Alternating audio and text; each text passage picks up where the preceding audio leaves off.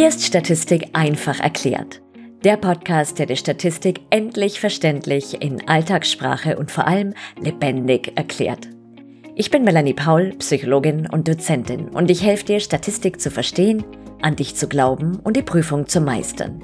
Denn Statistik ist definitiv machbar.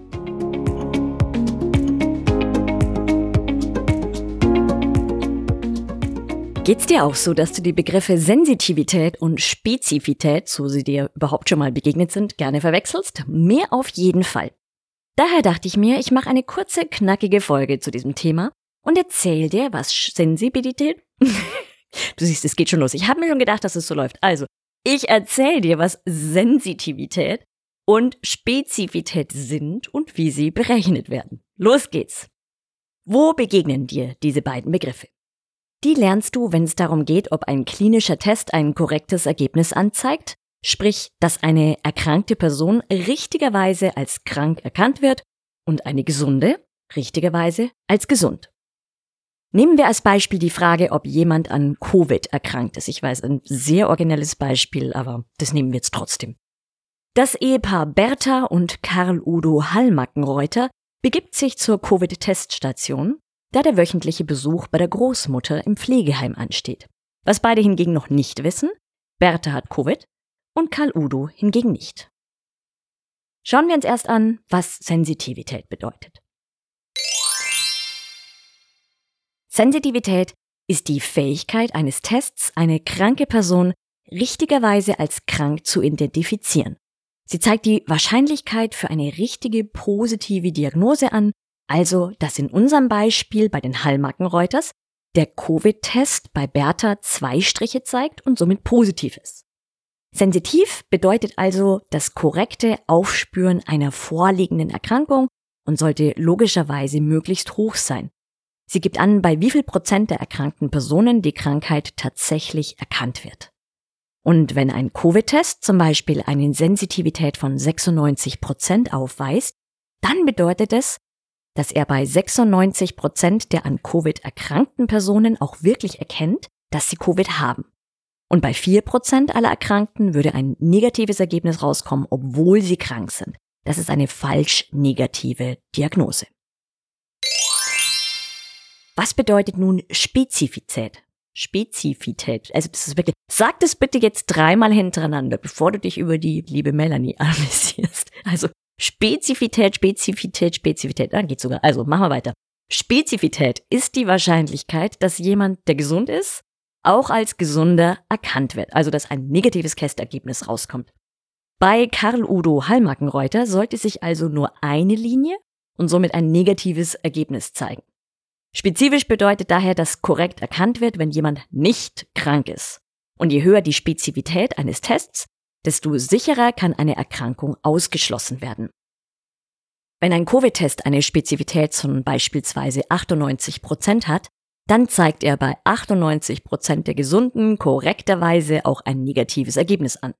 Und bei 2 Prozent würden beim Testen die zwei Linien erscheinen und so ein falsch positives Ergebnis angezeigt werden.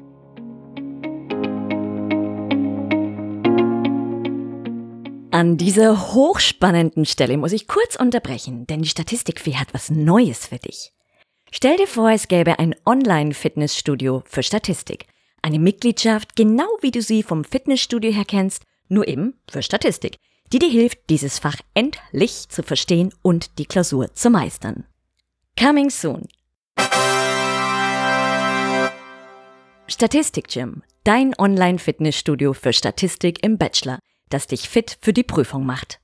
In Statistik Gym bekommst du monatliche Live-Frage- und Antwort-Sessions und Webinare, die natürlich aufgezeichnet werden, eine wachsende Bibliothek von Videos und Audios, die nirgendwo anders zu finden sind, die Möglichkeit jederzeit in der Community Fragen zu stellen und dich im Forum mit anderen auszutauschen und ganz tolle Downloads, die dir helfen, Statistik zu verstehen. Also sowas wie Checklisten, Übersichten, Übungsblätter, Kontrollfragen, Probeklausuren und so weiter. Und außerdem bekommst du einen knackigen Schub Motivation sowie das Gefühl, die Prüfung bestehen zu können. Und vielleicht, ganz vielleicht, macht Statistik dann sogar Spaß. Klingt gut? Dann trag dich gleich in die Warteliste ein, damit du zu den allerersten gehörst, die Bescheid bekommen, wenn Statistik Gym startet. Und natürlich bekommst du dann als Gründungsmitglied auch einen speziellen Preis. Den Link zur Warteliste findest du unten in den Show Notes. Weiter geht's. Wie werden Sensitivität und Spezifität berechnet? Normalerweise hast du für die Berechnung eine Kreuztabelle, so wie du sie beispielsweise vom Chi-Quadrat-Test kennst, in der zum Beispiel oben bei den Spalten krank und gesund steht, also zwei Spalten, in einer Spalte steht krank, in einer gesund, und links bei den Zeilen in einer Zeile Diagnose krank, also was wird tatsächlich diagnostiziert, und in der zweiten Zeile Diagnose gesund. Dann hätten wir innen in den Zellen dieser Kreuztabelle die Häufigkeiten für die Kombi aus allem. Also wir hätten die Häufigkeiten für krank und wird als krank diagnostiziert, für krank und Diagnose gesund. Dann hätten wir gesund und Diagnose krank und gesund und Diagnose gesund. Das wären also diese vier Zellen, die sich innerhalb dieser Tabelle befinden. Und idealerweise malst du dir das mal auf, um mir folgen zu können, denn das Grafische ist doch ein klein wenig schwierig im Podcast zu transportieren, bis es irgendwann an diesem glorreichen Tag Hologramm-Podcasts oder ähnliches gibt. Bis dahin müssen wir das so machen.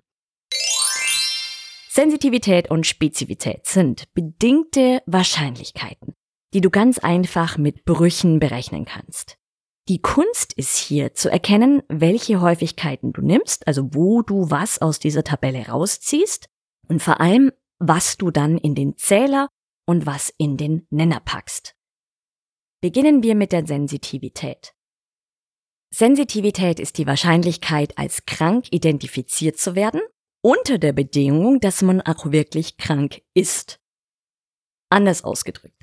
Von allen Erkrankten wie viele werden korrekt als krank identifiziert? Dazu gehst du in die Randsummen und suchst dir die Anzahl an Erkrankten. Die packst du in den Nenner deines Bruchs, also unten rein. Dann gehst du nach innen in die Zellen der Tabelle und suchst den Schnittpunkt aus krank sowie Diagnose krank und liest ab, wie viele Personen das sind. Und das kommt jetzt in den Zähler. Und jetzt rechnest du nur noch den Bruch aus, et voilà, fertig. Spezifität. Das ist das gleiche Spiel in Grün, nur nimmst du logischerweise andere Randsummen und Zellenhäufigkeiten. Zur Wiederholung, Spezifität ist die Wahrscheinlichkeit, korrekt als gesund erkannt zu werden, unter der Bedingung, dass man gesund ist. Oder so, von allen Gesunden, wie viele werden korrekt als gesund identifiziert. Dazu gehst du wie vorher in die Randsummen und suchst dir die Anzahl aller Gesunden. Die packst du in den Nenner deines Bruchs, denn das ist die Bedingung. Also die Bedingung kommt unten rein. Wenn es also heißt unter der Bedingung das, diese Zahl kommt in den Nenner. Dann gehst du innen in die Zellen und suchst den Schnittpunkt aus gesund und Diagnose gesund und liest dann ab, wie viele das sind. Das kommt in den Zähler. Jetzt noch flugst den Bruch berechnen und schon bist du fertig. So viel für heute.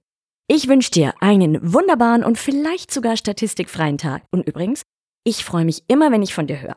Du kannst mir sehr gerne mitteilen, welche Themen du dir für den Podcast wünschst und die Statistikfee wird deinen Wunsch baldmöglichst erfüllen.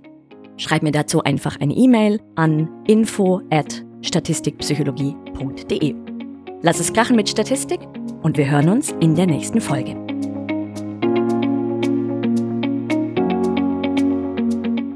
Vielen Dank fürs Zuhören. Wenn dir der Podcast gefallen hat, freue ich mich sehr, wenn du ihn abonnierst und eine Bewertung hinterlässt. Lass mich bitte auch wissen, was der größte Aha-Moment für dich war, was dir besonders gefallen hat und welche Themen dich interessieren würden. Und wenn du einen einfachen und verständlichen Einstieg in die schließende Statistik willst, dann schnapp dir meinen gratis Mini-Videokurs Inferenzstatistik Quick and Dirty. Den Link dazu findest du unten in den Show Notes. Jetzt wünsche ich dir noch einen ganz schönen Tag und vergiss nicht, Statistik ist definitiv machbar.